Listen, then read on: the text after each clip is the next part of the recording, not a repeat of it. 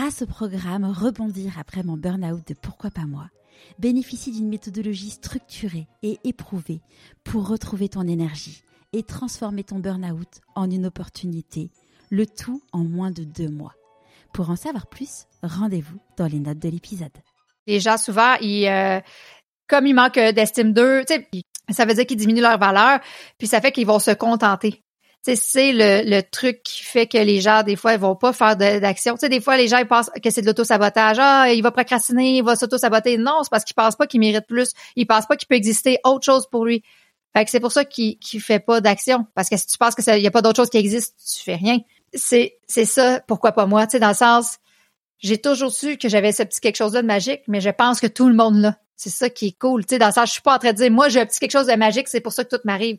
J'ai la profonde certitude que tout le monde a ce petit truc-là de magique. Je veux dire, tes deux demi-cellules ont fait qui tu es, là. T'as gagné ta première course. T'es quelqu'un parce que ces deux demi-cellules-là, parmi des millions de cellules, peut-être des milliards de cellules, se sont trouvées pour te créer. T'as droit à tout ce que tu veux. c'est sûr que c'est pourquoi pas toi. Bienvenue sur Pourquoi pas moi. Je suis Charlotte Desrosiers, la fondatrice de Pourquoi pas moi. Pourquoi pas moi, c'est un podcast avec des témoignages sans coupe des véritables coulisses de ceux qui ont osé écouter leur petite voix et qui ne le regrettent pas. C'est un bilan de compétences, nouvelle génération, trouver ma mission de vie et écouter ma petite voix, finançable à 100% avec votre CPF. C'est un livre, et si je changeais de métier, redonner du sens à son travail? C'est le TEDx, je n'ai plus peur du dimanche soir, et c'est une newsletter hebdomadaire. Pourquoi pas moi? L'invitation à écouter ta petite voix. Je suis très heureuse de vous présenter aujourd'hui les coulisses de la réussite d'une nouvelle femme exceptionnelle. Son attaché de presse m'a contacté et donné l'eau à la bouche en me disant Je crois qu'elle serait une très bonne invitée puisqu'elle a osé changer de vie pour mieux s'épanouir. En effet, après une maîtrise de biochimie, Marisol devient professeure de chimie pendant sept ans. Suite à la naissance de son deuxième enfant, elle fait une grave dépression et découvre alors la PNL. Sa vie est alors transformée. Marisol décide de se former pour aider à son tour et finalement créer sa propre méthode. Aujourd'hui, elle est coach en génie humain et auteure d'un best-seller. Je ne vous en dis pas plus, je vous souhaite la bienvenue dans l'univers de Marisol Michaud. Bonjour Marisol. Et bonjour Charlotte. Est-ce que tu pourrais nous parler de l'objet que tu as choisi pour te présenter, s'il te plaît? Euh, oui, j'ai choisi, j'ai cherché, pour vrai, j'ai cherché, puis j'ai essayé plusieurs objets, puis je voulais pas choisir un objet juste parce que tu m'avais demandé ça. Je voulais vraiment choisir un objet qui me parle et qui, qui a une représentation spéciale pour moi. Et j'ai choisi une petite statuette euh, d'une petite fille avec les cheveux foncés, une petite robe orange avec des bas lignés blancs et noirs. Et pour moi, ça représente ma petite fille intérieure. Donc, euh, c'est ça. Puis elle a un petit, euh, elle a des crayons, elle a un petit cahier, euh, elle dessine et tout ça. Et je ne sais pas si tu as remarqué sur l'image quand je te l'ai envoyé, mais ça, c'est des figurines qui viennent normalement pas de bouche. Et j'ai moi-même, puis je l'ai eu longtemps pas de bouche, juste des yeux. Et à un moment donné, j'ai moi-même, à un moment donné, j'ai comme guéri dans mon processus de développement personnel quelque chose, puis j'ai eu l'élan de lui dessiner moi-même à la main une bouche. C'est la seule qui a peut-être une bouche qui existe. voilà, je mettrai la photo sur le blog pourquoi pas moi.co pour que tout le monde ait le plaisir de pouvoir la voir euh, comme moi. Est-ce que tu pourrais nous raconter où est-ce que tu as grandi? Donc là, bon, tout le monde a entendu que tu avais un, un accent. non. Ou euh, si les gens euh, nous écoutent euh, par chez toi, c'est moi où ils diront que j'ai un accent. oui, exact. oui, mais dans le fond, j'habite au Québec, province du Canada. Alors, c'est ça. Est-ce que tu veux que je détaille plus? Oui, nous raconter où est-ce que tu as grandi, dans quel, dans quel univers? Parfait. j'ai grandi dans un, univers de campagne, donc où est-ce que on se rappelle qu'il n'y avait pas d'internet encore à ce moment-là. Là. Donc, c'est des rangs, des champs, des vaches. Euh, je veux dire, on n'avait pas de voisins, puis euh, ça arrivait souvent que des vaches s'évadaient de l'enclos en face et venaient chez nous. C'est ça le contexte. Euh, petit village où est-ce que c'est ça. Il y a un petit village avec des, des, des rangs autour et tu peux pas vraiment aller chez tes amis à pied. sauf si tu habites dans le village. Là. Mais dès que tu sors un peu, tu dois avoir des, des livres de tes parents. Euh, il y a une seule école. Euh, tu as besoin d'avoir une voiture à 16 ans parce que tu peux pas aller au cégep. Là. Tu sais, dans le sens, c'est ça. Et quand tu étais petite fille, c'était quoi tes rêves?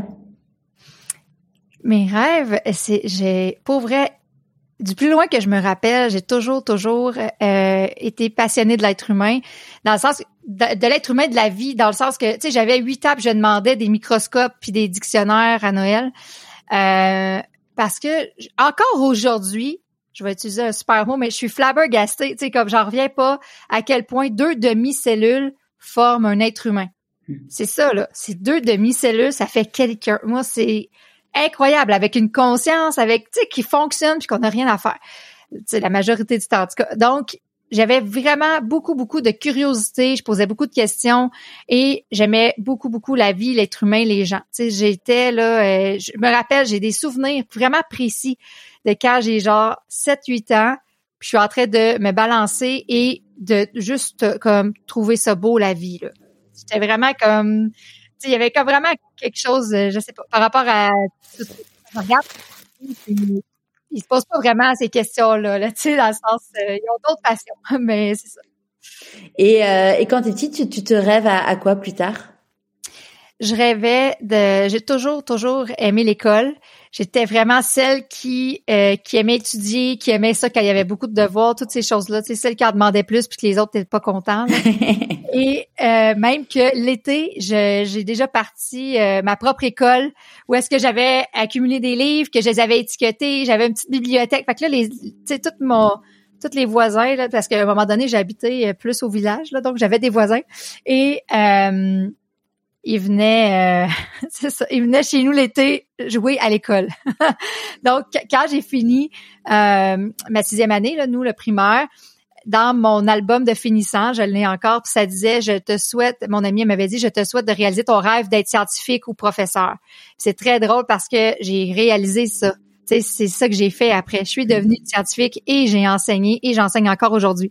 Donc, euh, ouais, beaucoup l'école. Et du coup, ça s'est passé comment pour toi, le choix des études? Ça n'a pas été quand même euh, évident dans le sens que j'avais beaucoup le... Tu sais, j'avais... Tu sais, chez nous, ma mère, c'était vraiment, était monoparentale avec trois enfants. C'était vraiment important pour elle qu'on trouve des emplois payants. Tu sais, qu'on vive pas ce qu'elle, elle avait vécu. Donc, euh, des difficultés financières et tout ça. Donc, j'étais vraiment... Puis on était, je sais pas vous, mais nous, on est poussé... Tu sais, si t'es bon à l'école, on te dit ben inscris-toi en physique euh, chimie tu sais c'est automatique euh, pratiquement là. Tu on te on te fait pas questionner tant que ça sur sur qui tu es sur ce que tu aimerais ou quoi que ce soit tu sais. On te dit ouvre toutes tes portes puis prends toutes les options possibles.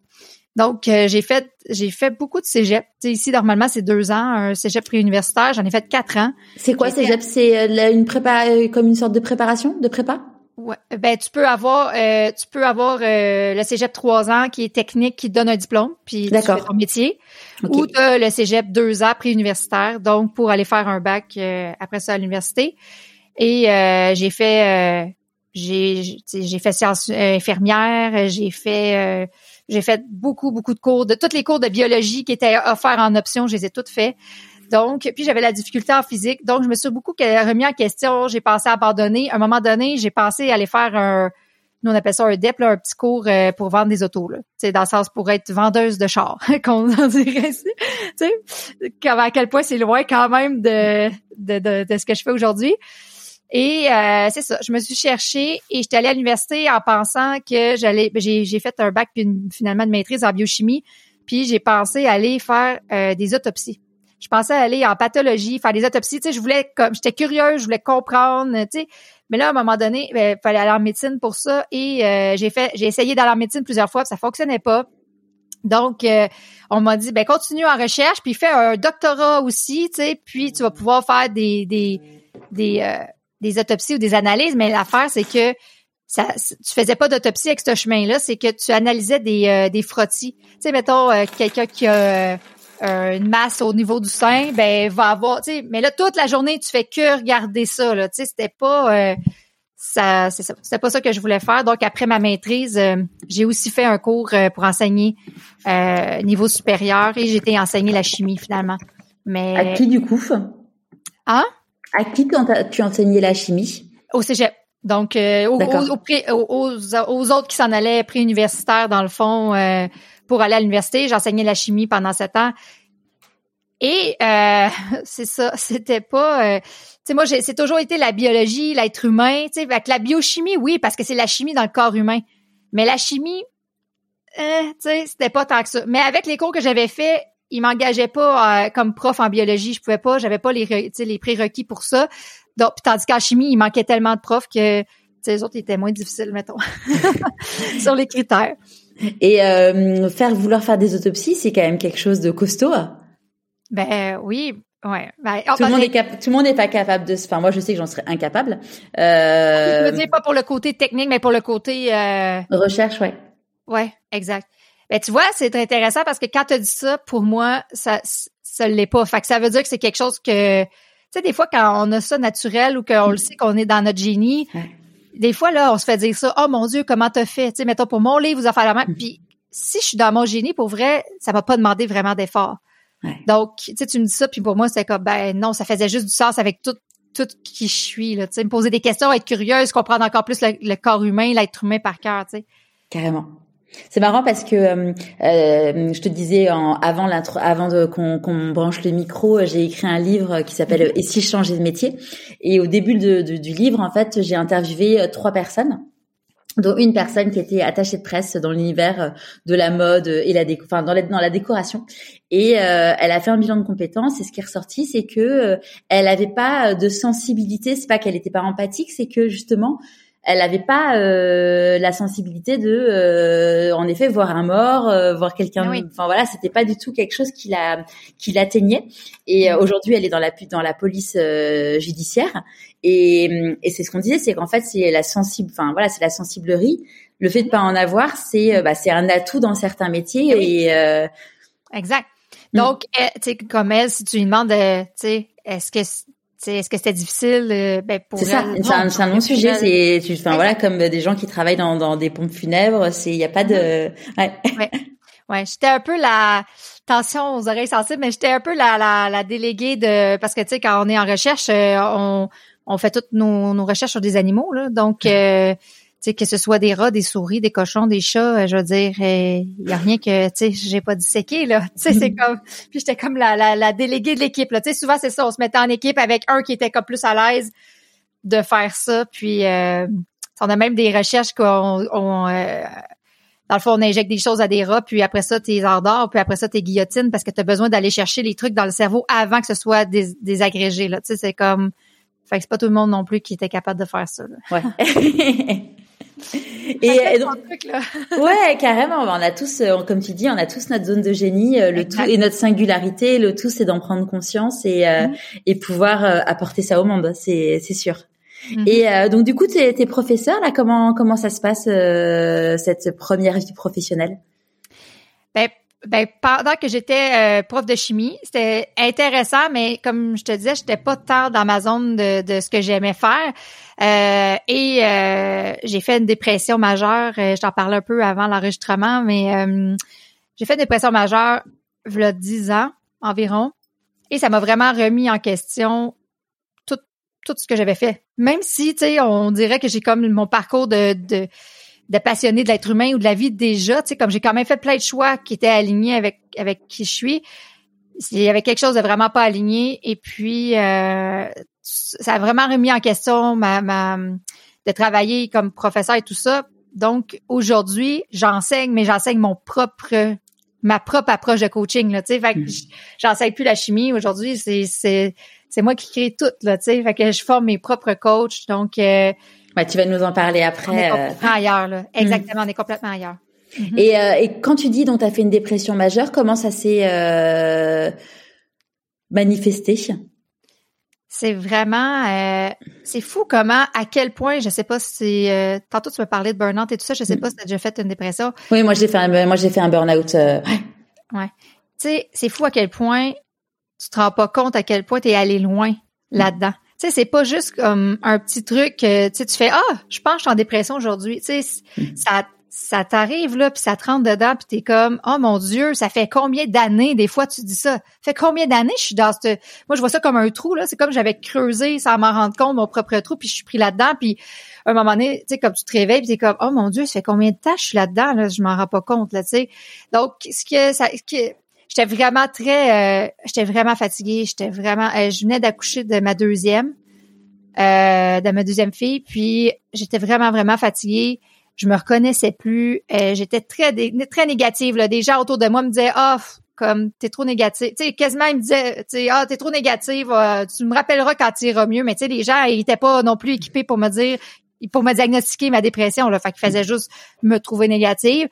Puis je me rappelle là, un moment, je vais peut-être pleurer, je vais le compter, mais un moment où ce que, tu sais, j'avais eu ma première fille, puis quand j'avais accouché de ma première fille, c'était c'était le plus beau jour de ma vie, là. Tu sais, dans le sens, tu sais, pour vrai, c'était comme comme le monde compte dans des rêves, Tu sais, dans le sens, j'ai accouché de ma première fille, puis c'était comme, oh mon Dieu, elle était exactement comme je l'avais imaginé, là. Elle était belle, elle était incroyable, elle était en santé, elle était là, vraiment, tu sais. Puis quand j'ai accouché de ma deuxième, là, j'en voulais pas de cette enfant. Tu sais, j'en voulais, là, dans le sens qu'elle était désirée. Mais quand elle est sortie, j'ai comme fait, j'en veux pas, je veux juste la première. Genre, c'est comme quasiment garder là, là, tu sais, comme je la reconnais pas, c'est plus comme mon enfant. J'étais complètement l'ombre de moi-même. Là, puis je me rappelle, tu sais, quand ils disent les trucs de Ah, quand ton, ton bébé pleure, euh, tu le déposes pour aller respirer dehors, pour pas, tu sais, comme qu'il arrive quelque chose je la prenais là puis je shakeais là puis là, là genre j'étais à bout là puis là je la déposais là puis je m'en allais là puis je hurlais je me frappais là. Pour vrai j'étais là vraiment au creux du creux là tu sais euh, c'était fou. Et comment tu t'es fait accompagner du coup pour euh, t'en sortir? En fait euh, c'est ma plus vieille qui s'est mis à s'arracher les cheveux de la tête donc, euh, j'ai commencé à consulter pour ça. C'est dans le sens, j'ai pas fait, hey, je pense, je aujourd'hui, j'y reconnais les signes. Si jamais je vois un peu moins bien, tout ça, je le sais, là, tu sais. Mm. Mais sur le moment, j'ai pas fait, hey, je pense, je suis en dépression aujourd'hui, je vais aller consulter. J'ai zéro fait ça, là, tu sais. Donc, euh, ma plus vieille, elle s'est commencée à s'arracher tous les cheveux de la tête. Et puis, euh, ça, ça, j'ai posé des questions pour ça. Elle avait quel âge? Elle avait un an et demi, peut-être? Mm. Tu sais, 18 mois, 24 mois max elle s'arrachait les cheveux, puis euh, je posais des questions, puis je trouvais rien à part euh, lui mettre des mitaines tu sais, aux mains, tu sais, c'est comme, c'est ça je trouvais, là, tu sais, tu peux pas euh, diagnostiquer ton enfant de 18 mois puis faire prendre la médication, là, un moment donné, contre l'anxiété, il y a une limite. Puis moi, je me questionnais, qu'est-ce qu'elle peut vivre de si stressant que ça, là, tu sais, parce que c'est des signes de, d'anxiété, là. Et j'ai quelqu'un qui m'a parlé de coaching PNL, la programmation neurolinguistique, puis moi, je suis une scientifique, là. Pour vrai, là, honnêtement, je me suis dit, qu'est-ce que c'est que ça? Genre, tu sais, c'est comme, c'est quoi l'arnaque? Elle fait ça dans son sous-sol. C'est-tu vraiment un cours? Genre, qu'est-ce que c'est ça, cette affaire-là? Tu sais? puis je suis allée quand même pour ma fille, mais ma fille, évidemment, était pas là. Je suis allée avec le père de ma fille. Puis après une rencontre, ben évidemment, elle, elle m'a pas diagnostiqué, là, elle a pas le droit, là, tu c'est une coach, mais elle m'a dit, tu elle dit, va dans n'importe quel bureau de médecin pleurer comme ça, là, puis ils vont, tout le monde va te dire que t'es en dépression majeure, là. Tu c'était comme, je pleurais tout le long en allant au rendez-vous, je pleurais tout le rendez-vous, je pleurais tout le long en revenant chez nous. Là. Je veux dire, j'étais là, vous avez, j'ai donné les, les indications de ce que je faisais là. C'est fou. Puis, mais ma fille s'est plus jamais arraché les cheveux. Après une rencontre, moi, j'étais allée consulter une fois, elle plus jamais à s'arracher les cheveux. Et là, j'ai fait, attends, là, la curiosité est revenue, tu puis j'ai fait comme, attends un peu, qu'est-ce qui fait que parce que moi, je consulte, elle, elle va mieux, puis là, j'ai tout fait la formation de PNL, mais pour m'en sortir, j'ai été comme puis je veux faire attention avec ça, je suis pas en train de dire que tu la médication ou pas c'est tu sais je suis pour ou contre ou que tu ça c'est mon processus à moi, tu sais chacun son processus unique. Puis mais moi je suis allée peut-être une douzaine de fois, tu sais comme en rencontre coaching, là, mettons 12 semaines une fois par semaine. Puis après ça, j'ai fait toute la formation, mais tu sais quand j'ai commencé la formation, j'allais déjà mieux. Mais pour vrai là, c'était comme si je me réveillais dans la vie de quelqu'un d'autre. Je me suis réveillée puis j'ai fait comme ah comment je me suis rendue jusqu'ici? C'est à qui tu sais quasiment c'est à qui ces enfants là ce chum ce, ce mari là puis tout ça là? Je veux dire comme si c'est quelqu'un d'autre qui avait vécu ma vie sur le pilote automatique à prendre des décisions sans que je m'en rende compte. Ouais. C'est fou ouais c'est fou. Et euh, quand tu dis que du coup tu as suivi la formation donc là tu tu enfin tu as été euh, suivi en PNL et, donc à un moment tu t'es dit en fait je trouve ça génial euh, j'aimerais euh, moi aussi me former c'est ça? Vraiment. Ah oui, vraiment, parce que moi, j'ai fait, attends, parce que moi, puis là, comme, comme ton histoire, tu sais, j'ai voulu faire une différence dans la vie des femmes qui, qui, qui donnent naissance ou peu importe quand, mais je voulais éviter à un plus grand nombre possible de, de, de femmes de, de, de, se retrouver dans cette, cette situation-là que moi j'avais vécue, tu sais, qui était vraiment atroce. Donc, euh, quand j'ai vu à quel point ça avait une incidence sur ma vie. Puis pour vrai, l'arrivée de la PNL dans ma vie, ça c'est venu faire du sens avec l'être humain que j'avais envie d'être. C'est venu faire du sens avec la femme que j'avais envie d'être, la mère que j'avais envie d'être, l'amoureuse que j'avais envie d'être. C'est venu faire du sens avec tout. Puis j'ai fait, OK, c'est ça, c'est ça, là. Ça, c'était mon appel, là. Tu sais, j'ai comme vraiment, donc, je suis tombée là-dedans comme Obélix dans Potion Magique. J'ai, j'ai, j'ai fait toute la formation. Euh, j'ai démissionné euh, deux ans plus tard, en 2016, j'ai démissionné de mon travail au cégep comme prof de chimie, puis j'ai parti ma carrière. Alors, juste avant qu'on en parle, est-ce que tu pourrais euh, dire pour ceux qui connaissent pas la PNL, qu'est-ce que c'est? Oui. La PNL, dans le fond, la programmation neurolinguistique, c'est une approche de coaching qui a été développée des années 70-80 par euh, John Grinder puis Richard Bendler. Et c'est vraiment une approche très euh, axée sur le comportement et le mindset de l'humain. Donc, c'est une, approche euh, pro de la communication. C'est ça, ça, ça explique vraiment puis comment fonctionne un être humain. Pourquoi il fait tel comportement? D'où vient cette blessure-là? Qu'est-ce qui fait que telle personne a cet état-là, ce mindset-là et pas celui-là? Les croyances, tout ce qui englobe dans le fond finalement, qui influence ce que tu fais au quotidien. Là. Et, euh, et, donc là, quand tu quand tu dis à ton entourage, notamment à ton mari, euh, que tu veux te former, donc tu as tes deux filles euh, qui sont toutes petites. Qu'est-ce mm-hmm. que comment ils réagissent? Eh, c'est une bonne question. J'essaie de rappeler comment il a réagi. Pour vrai, euh, il était tout le temps. Euh, on est séparés là aujourd'hui, mais pour vrai, dans, sur, le moment, il était tout le temps en train de m'encourager. Tu sais, dans le sens, il était vraiment.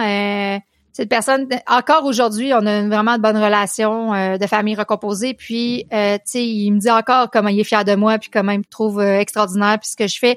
Donc, j'ai été quand même euh, chanceuse par ben je dis chanceuse mais j'aime pas vraiment ce mot-là parce que je l'ai quand même choisi là cette personne là dans ma vie. Euh, ouais, il m'a toujours encouragée puis pour lui euh, c'était OK là, que je démissionne de mon travail qui était quand même euh, très payant ici au Québec là, c'est un bon emploi puis que je parte à mon compte là par rapport à ça. C'est sûr que je pense que qu'est-ce qui le ce qui est, qui est le plus difficile, là, souvent, ce que j'ai vu aussi chez mes clientes là, pour les conjoints conjointes, c'est que justement, moi, là, je change, puis je travaille sur moi, puis souvent, l'autre se dit, ah, vas-tu encore vouloir de moi? Tu sais, moi, je veux être encore la personne tu sais, qu'elle va aimer parce que là, elle m'a choisi avant, là, 13 ans. Là, 13 ans plus tard, puis là, elle commence à faire plein de prises de conscience, à travailler sur elle, tout ça. Je veux être encore la personne puis comme de fait, on s'est séparés, là, finalement. Fait que, tu sais, c'est ça. Fait que je pense que ça, c'était ce qui... Euh, ce qui le freinait le plus, tu sais, que ça le mettait vraiment en insécurité par rapport à ça. Mais sinon. Mais si euh, c'est pas indiscret, du coup, c'est toi ou c'est lui qui est parti? C'est moi. Ouais, c'est moi.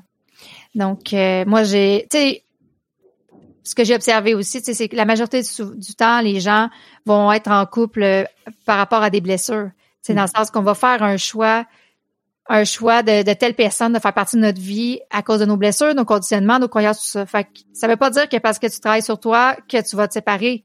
Sais, heureusement d'ailleurs. Mm. Exact. Ça, ça, veut pas, ça veut pas dire ça, mais ça arrive aussi que mm. quand tu as choisi un conjoint en fonction de compenser des blessures ou pour sais moi je l'avais carrément choisi avec ma petite fille intérieure, tu sais puis lui il était un pourvoyeur puis ça fitait là, tu sais. Mais là tout d'un coup, je travaille sur moi, je prends soin de, mon, de mes blessures, de mon enfant intérieur, je m'émancipe comme femme et tout ça. Et j'ai proposé aussi que je voulais qu'on arrime ça, tu sais, je voulais qu'on aille en coaching ensemble 13 hmm. ans plus tard, tu sais, parce qu'on était comme, on avait quand même changé là, dans ces années-là. Puis lui, ça, il voulait pas, tu sais, c'est ça, à ce moment-là. Ça me parle, ça me parle beaucoup parce que euh, moi j'ai été mariée, j'ai été mariée et donc j'ai fait mon burn-out il y a quatre ans maintenant. Et cet été, mon mari m'a quitté de façon très élégante, on va dire, avec un grand grand guillemet. Et, et quand il m'a quitté, il m'a dit, euh, il m'a dit en fait, euh, je suis convaincue que tu es devenue la meilleure personne qui, qui pour toi, mais cette personne ne me convient plus.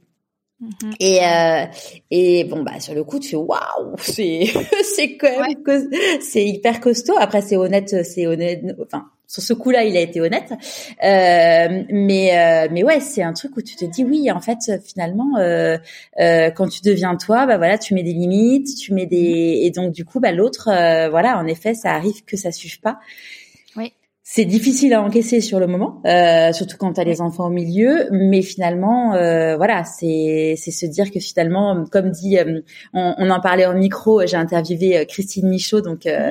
qui, qui, est québécoise aussi, et Christine, elle appelle ça. alors, j'en suis pas encore là aujourd'hui, hein, mais des cadeaux mal emballés de la vie. C'est de se dire que derrière chaque épreuve, euh, il y a un cadeau qui se cache et euh, bon, mhm. je vais divorcer, je le verrai après. ben pour vrai, ça a pris, euh, tu sais, je dis que maintenant on a une belle relation. les deux premières années, c'était pas le cas là. Tu sais, mm. puis lui il a trouvé ça très difficile. lui pour lui, on était ensemble pour la vie là. Jamais, jamais en 13 ans, il avait remis en question notre couple. Jamais. Lui là, il nous voyait vieillir ensemble sur le balcon. Tu sais, c'était fait quand je lui ai dit que j'étais plus certaine de mes sentiments puis que je voulais qu'on travaille sur nous deux. Lui, il m'a il m'a dit que c'était comme si j'avais planté un couteau dans le dos là, tu sais dans le sens. Puis il y en a eu pour longtemps là, pour vrai là, les deux premières années là, il maïssait puis il tu sais, il disait des choses comme je regrette d'avoir eu des enfants avec toi. Je sais que c'était pas ça, mais tu sais comme dans le sens qui ça y réactivait tellement comme qu'on est obligé de tu sais t'imagines t'es en peine d'amour puis tu te fais laisser, mais tu es obligé de continuer à délai avec cette personne-là parce que ah bah c'est ça, hein, tu dis ah bah c'est ça quand tu as des enfants, c'est c'est toute ta vie, euh, toute ta vie. Et puis oui, enfin moi tu vois, je me suis mariée il y a bon, ça faisait 17 ans qu'on était ensemble et ça fait on s'est on, on s'est marié il y a 4 ans. En mm-hmm. fait, euh, ouais, tu dis finalement, euh, finalement, moi, je m'imaginais en effet vieillir avec lui. Donc c'est tout un modèle de mes parents, ils sont toujours ensemble. Enfin, c'est un modèle de vie qui est qui est, qui est, qui n'est voilà qui est brisé. Après, moi, je vois, enfin, j'ai une, une une ancienne copine qui euh, il lui a fallu six ans pour euh, arriver à se reconstruire parce que son modèle était brisé. Il y a un moment, il faut savoir se dire, bah, ok, de toute façon, c'est brisé. Il veut plus de toi. Euh, T'avances en fait. Enfin, c'est. Exact. Oh oui, exactement. Alors après, je sais que c'est plus facile à dire qu'à faire, mais. Euh... là aujourd'hui, il est en couple, puis il va se remarier. Là. Fait que, ah génial. euh, puis il m'a dit, tu sais, ça a pris comme deux ans, puis à un moment donné, et tu sais, il m'a dit, ok, là j'ai compris. Tu sais, il dit, hmm. je voyais pas à ce moment-là. Lui, il pensait qu'on était heureux, mais on n'était pas heureux. Tu sais, comme on. On était vraiment pas bien, mais c'est juste que c'est sûr que si c'est moi qui ai fait la prise de conscience, ben moi je suis plus à je suis à un autre, premièrement, on a chacun notre processus différent, puis en plus, moi, je suis comme avancée dans mon processus de la séparation parce que c'est moi qui l'initie, hein. Fait qu'à ce moment-là, euh, tu sais, moi, j'ai quand même, tu sais, quand tu annonces à l'autre, ben, veut, veut pas, t'as quand même pensé à ça. Si l'autre a jamais pensé à ça, on n'est pas à la même place. Puis pour vrai, ça a pris à peu près deux ans, puis il m'a dit, OK, merci, genre, ça a pas dû être évident comme décision, mais je me rends compte que tu as pris la meilleure décision. Puis là, on est en train de vivre un gros projet de famille commun. On est en train de déménager toute notre famille à cinq heures de route euh, wow. la voie. Euh, oui, puis c'est eux qui me l'ont demandé, lui puis sa, sa conjointe, euh, qui m'ont demandé si j'avais goût de, de déménager parce qu'on fait la garde partagée des enfants. Et j'ai dit oui. Et là, on s'est les deux acheté des nouvelles maisons là-bas. On est tous en train de déménager ça, puis on s'entraide. Puis les, tu sais, moi je les aide avec les enfants.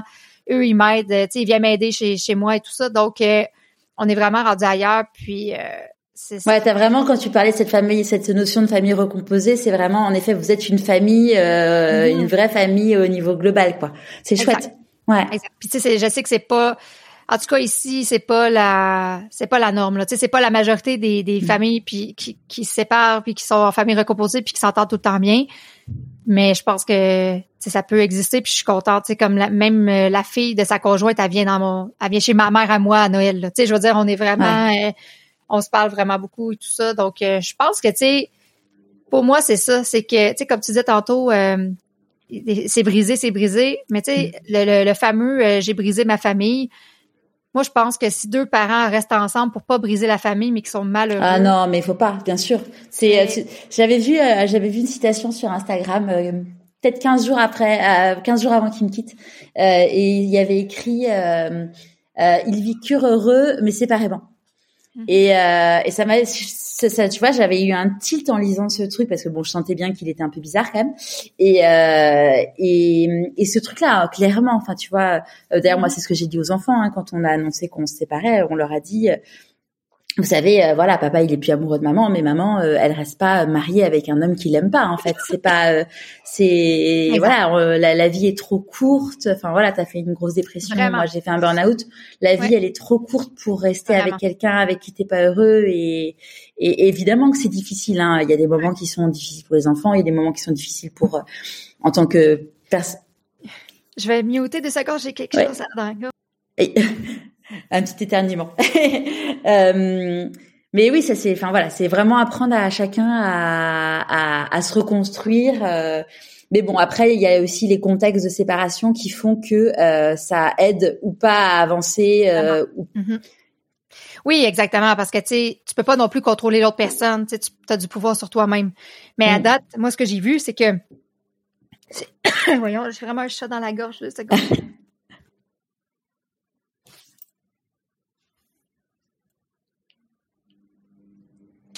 Pourtant, tu nous as, tu ça va mieux? qu'on allait parler. Je suis habituée de parler quand même. Ouais, ouais, je sais pas, ça passe pas. Il y a comme un truc qui. Il y a peut-être un truc qui passe pas encore. Ouais, sur. Exactement. Mais c'est ça, c'est que tu, tu peux pas euh, avoir du pouvoir sur l'autre, mais tu as du pouvoir sur toi. Puis moi, mm. ce qui a vraiment le plus aidé ma relation avec mon ex, c'est moi. Tu sais, c'est le changement de ma perception. Bien sûr. Fait que même si lui, il changeait pas, si moi, j'arrêtais de le voir comme, mettons, le méchant ou le ci ou le ça, ça, ça changeait tout, tu sais. Puis je l'ai pas fait avec des attentes, tu sais. Je, travaillais pas sur moi en me disant, OK, là, je vais travailler sur moi parce que je veux une belle relation avec mon ex. Je le faisais en fonction de l'être humain que moi, j'avais envie d'être. Mm. Tu sais, j'ai-tu envie d'être cette personne-là qui est toujours en train de parler contre lui, même s'il fait peu importe, tu sais, je veux dire, je, moi, je pense vraiment que tout le monde est extraordinaire puis qu'on fait toujours du mieux qu'on peut avec qui on est, tu sais. Fait que, j'avais-tu vraiment envie comme d'être celle qui est comme euh, tu sais qui ronge son os là, tu sais qui est comme mm. toujours toujours amère. Puis en plus ben c'est moi que ça met dans un état mm. arc tu sais je sais pas si euh, tu sais si vous pouvez comparer là mais tu sais quand t'es mettons la joie versus euh, quand t'es t'as de la peine pendant plusieurs années ou t'as de la colère pendant plusieurs années, c'est toi que c'est toi qui vis cette ouais, bien sûr. C'est toi en fait. De toute façon, quand tu ne pardonnes pas, c'est à toi que tu fais. Enfin, finalement, ce qu'on disait l'autre jour avec quelqu'un, c'est que le pardon est égoïste. Mm-hmm. Parce qu'en fait, euh, quand tu pardonnes, euh, ça te permet d'aller mieux et d'avancer. Exactement. Ben oui. Mm. Puis parce que c'est toi qui gardes ça, tu sais. Puis c'est pas vrai que ça, c'est ça. Fait que je l'ai pas fait avec des attentes. Puis j'ai fait avec la seule chose sur laquelle j'avais du pouvoir, puis c'est de moi de me sentir mieux avec moi-même. Parce que oui, comme tout le monde, j'ai eu la culpabilité de briser ma famille parce que c'est vraiment encore ça qui qui euh, qui est propagé dans la dans la société ici là, que quand tu te sépares, tu brises ta famille. Puis, euh, tu sais, le jugement des autres et tout ça. Et le, le plus gros morceau, c'est vraiment de pas voir mes enfants tous les jours. Là. Mm. Je veux dire, tu sais, moi, j'ai trouvé ça vraiment difficile. Mes enfants, quand on s'est séparés, là, il y avait deux ans, quatre ans, puis cinq ans. Là. Fait que, tu sais, ma fille de deux ans, peut pas me FaceTimer, là. Tu sais, je sais pas. Tu sais, où la technologie aujourd'hui existe, mais elle était trop jeune pour ça. Fait que je devais passer par le père, tout ça. Puis c'était moi qui étais maman à la maison. J'étais en train de préparer, de partir mon entreprise. Fait que c'est moi qui les avais tout le temps avec moi. Fait que tu sais, de, de, passer de ça, puis en même temps, tu veux que le père soit présent dans la vie de tes enfants, en plus, surtout si c'est un bon père puis qu'il veut être là, là, tu sais. Ça, j'ai trouvé ça vraiment difficile de de pas les voir. Là. Ça m'a pris quand même un, an ou deux, là, comme faut, là, à être bien. Puis là, je me disais tout le temps, tu t'es pas séparé pour être malheureuse puis pleurer dans ton bain chez vous pendant que tes enfants sont pas là, là, tu sais. Fait que let's go, là, tu sais. Euh, c'est ça. Mais ça, c'est comme ça c'est, c'est, enfin, j'en parlais avec euh, quelqu'un à midi. Moi, pour moi aujourd'hui, c'est ça le plus difficile, c'est en effet de se dire que tes enfants, tu les vois euh, qu'une semaine sur deux, mhm. que euh, le temps que tu as avec eux, tu te dis, bah, il faut que ça soit du bon temps parce qu'en fait, bah, il, est compté. Et ça, c'est bon. moi, c'est encore chaud, hein, donc du coup, faut mhm. arriver à, à, j'ai, à, à, expérimenter le truc. Et puis même, tu vois, c'est ma fille, je l'ai croisée hier quand elle été à son cours de natation parce que j'étais à côté d'elle elle était trop contente de me voir. Après, elle a pas voulu me laisser partir. Mhm. Euh, donc limite, elle était en pleurs. Donc t'as ton petit cœur de maman. Tu dis mais c'est quoi la bonne solution? Est-ce que finalement, mhm. est-ce que c'était bien d'y aller? Parce que finalement, ça nous a fait de la peine à toutes les deux. Enfin, c'est c'est d'arriver mhm. ouais, vraiment à trouver sa place dans tout ça. Mais bon, c'est. Euh... Puis les enfants sont tellement, les enfants sont tellement résilients. Là, tu sais, un enfant, ça, peut. Euh ça peut vivre, euh, tu sais, si on prend des exemples de, d'enfants qui vivent de la violence ou tout ça, puis continuent d'aimer leurs parents inconditionnellement. Tu sais, des enfants, c'est tellement résilient que moi, je pense encore que si le parent va bien, tu sais, l'enfant, il va trouver, là, tu sais, il va trouver. Si tu vas bien, ils vont bien, c'est sûr. Exactement. Mm. Puis, tu sais, c'est ça. Puis, tu sais, là, aujourd'hui, je trouve ça plus facile parce que, tu sais, mes enfants, ils ont 8, euh, 8 11, 13. Et, euh, euh, c'est plus facile parce que on peut se parler tous les jours. Tu sais, mes enfants là, tu sais comme elle va chez le dentiste, elle m'appelle en revenant pour me montrer sa dent, puis tu sais je veux dire, je manque presque plus rien. Tu sais, dans le sens que c'est presque si j'étais là. Puis tu sais, c'est difficile parce que tu as dit, euh, tu sais, quand ils sont là, ben, on essaie que ce soit des des moments de qualité, tout ça. Sauf que la réalité, c'est que tu sais, il y a encore les devoirs, il y a encore ah ben, les leçons, ben, il y a encore. Euh, fait que là, t'essaies que. Fait que là, t'essaies d'être plus patient, puis ci, puis ça, mais t'es quand même dans la réalité du, du, du quotidien. Là, fait que ouais, c'est vraiment c'est vraiment l'adaptation de tout ça. Moi, c'était c'était euh, tu sais, je me suis dit si j'ai pris la décision de partir, malgré ça, c'est malgré le fait que j'allais pas voir mes enfants tout le temps, euh, je vais réussir ma séparation. Tu comprends? Mm. c'était mon gros moteur parce que je me disais, c'est pas vrai que je vais me séparer puis je vais être encore plus malheureuse. Tu sais, je veux dire, puis pas voir mes enfants en plus. Sais, ça marche pas. c'est sûr. Donc, du coup, tu te formes à la PNL. Est-ce qu'au moment où tu te formes, tu, tu as l'intention, du coup, de, de, d'exercer en tant que coach ou tu te formes juste par, parce que tu es quelqu'un qui est très curieuse? Euh, c'est une bonne question parce que je pense qu'au début, c'était vraiment parce que j'étais curieuse puis que je voulais tout, tout savoir. Puis à un moment donné, euh, je me suis rendu compte que l'enseignement de la chimie, c'était pas pour moi. Et là, j'ai voulu faire une différence, comme je disais tantôt, tu sais, à éviter à un maximum de femmes de se retrouver dans le trou que j'étais, là, tu sais, de vivre ce genre de truc-là. Et euh, donc du coup, au moment où tu t'es dit, où tu t'es dit, allez, je, je me lance, comment, enfin comment, comment t'as fait concrètement? des fois quand je pense à ça, c'est drôle. Pour moi, tu me poses plein de questions que personne ne me pose jamais en entrevue. Je vraiment, je trouve ça vraiment le fun. Euh, j'ai tout fait. Tu sais, dans le sens, je veux dire, j'ai commencé par euh, aller euh, dans les centres de maternité où ce qui donnait des cours prénataux pour offrir des, des ateliers pour les jeunes mamans. Fait que j'ai commencé, j'étais à un moment donné dans trois centres un peu partout, puis je donnais des forfaits d'ateliers, puis là, sur l'estime de soi, sur sur la gestion des émotions, sur plein d'affaires comme ça, pour aider la femme. Je me disais si j'aide les, les, jeunes mamans, ben, tu sais, je suis directement avec ma clientèle, puis en plus, ça aide ces enfants-là éventuellement parce que là, les parents vont mieux et tout ça. Donc, j'ai commencé à faire des conférences, euh, des ateliers partout.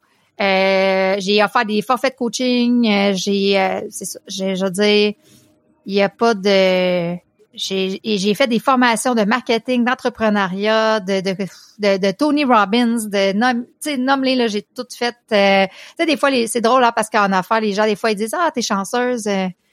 c'est comme hmm, ouais.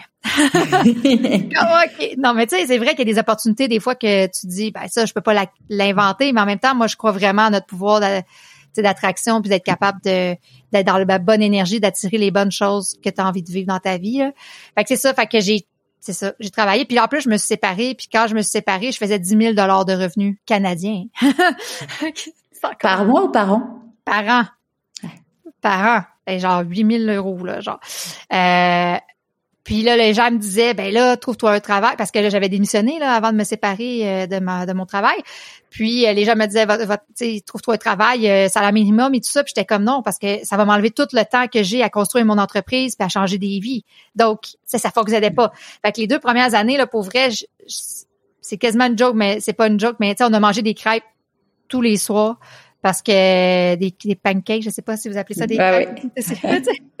Mais tu sais, euh, parce que j'avais pas d'argent et j'ai demandé des, euh, de l'aide euh, des banques alimentaires. J'ai des amis qui m'ont donné des des, des effets comme des, des draps, des trucs comme ça, des cartes de de d'essence et tout ça là, tu sais comme j'ai eu besoin vraiment de je suis pas en train de dire que c'est ça la solution là quand on se sépare sais dans le sens que tu sais moi c'est mon conjoint qui faisait le revenu familial donc mm. euh, parce que j'avais démissionné puis j'étais en train de me lancer en affaires donc euh, j'avais pas de revenu. Ouais, ça a été hyper courageux de ta part de partir euh, dans ce contexte.